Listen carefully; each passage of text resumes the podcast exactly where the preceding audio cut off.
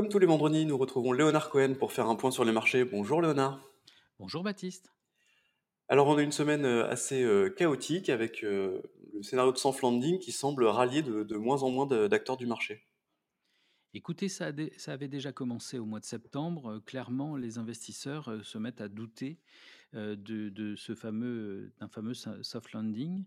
Mhm. Alors en fait, on y est dans le soft landing, dans le sens où les économies, et en particulier aux États-Unis, vont mieux que ce qu'on aurait pu imaginer il y a 18 mois, puisque tout le monde anticipait la récession.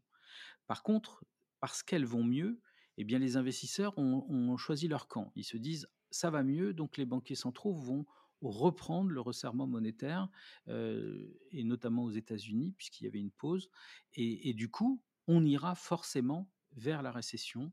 Et donc le scénario de soft landing global sur la durée, il est remis en question. Voilà, c'est un flight to quality, c'est normal. Les risques avaient monté, on l'avait dit, puisque plus, resserre- plus, plus il y a de resserrement monétaire, plus il y a de risques de, de tomber en récession. Euh, maintenant, euh, il faut raison garder. Alors on voit que cette période d'inquiétude cristallise un peu les, les questionnements autour de l'action des banques centrales. Il y a des questions qui reviennent un peu, notamment leur capacité à vraiment maîtriser l'inflation à, à moyen terme. Qu'est-ce que, Oui, comment est-ce que vous, comment est-ce que vous voyez ça? Le, le dou- le doute euh, s'est installé il y a longtemps, puisqu'il n'avait pas envisagé une inflation aussi longue et aussi, aussi importante Mhm. aussi, euh, euh, il, y a, il y a 18 mois. hein. Donc le resserrement monétaire s'est passé très rapidement, a été très violent, et du coup, euh, maintenant, on bascule, alors que le résultat, il est que, comme je le disais, les économies tiennent quand même. Mhm. On est maintenant dans la phase d'ajustement de cette politique monétaire avec, rappelez-vous, là encore, il y a 18 mois, les investisseurs qui pensaient au pivot tous les six mois, qui parlaient de pivot, c'est-à-dire une- que les taux allaient rebaisser aussi vite qu'ils étaient remontés. Euh, et puis, euh, progressivement, euh, ils ont fixé des points d'arrêt à cette remontée des taux. Et puis, regardez ce qui se passe en cette fin septembre, début octobre.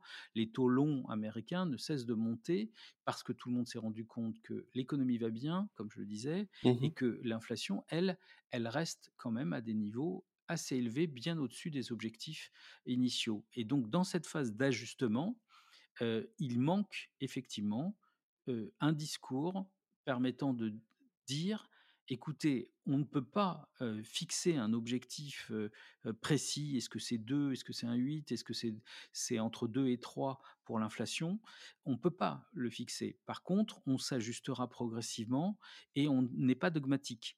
Et le jour où on basculera là-dedans, eh bien, ça soulagera beaucoup d'investisseurs pour éviter toute cette volatilité à chaque fois euh, on a un chiffre économique et une période un peu tendue comme celle que l'on vit euh, en ce début du mois d'octobre.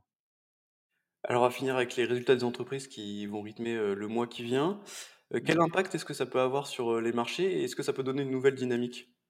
Écoutez, beaucoup de, sociétés très liées au cycle économique ont beaucoup baissé en septembre et en octobre, enfin en ce début octobre. Euh, c'est clair qu'il va y avoir des différences énormes. Alors pourquoi je dis ça?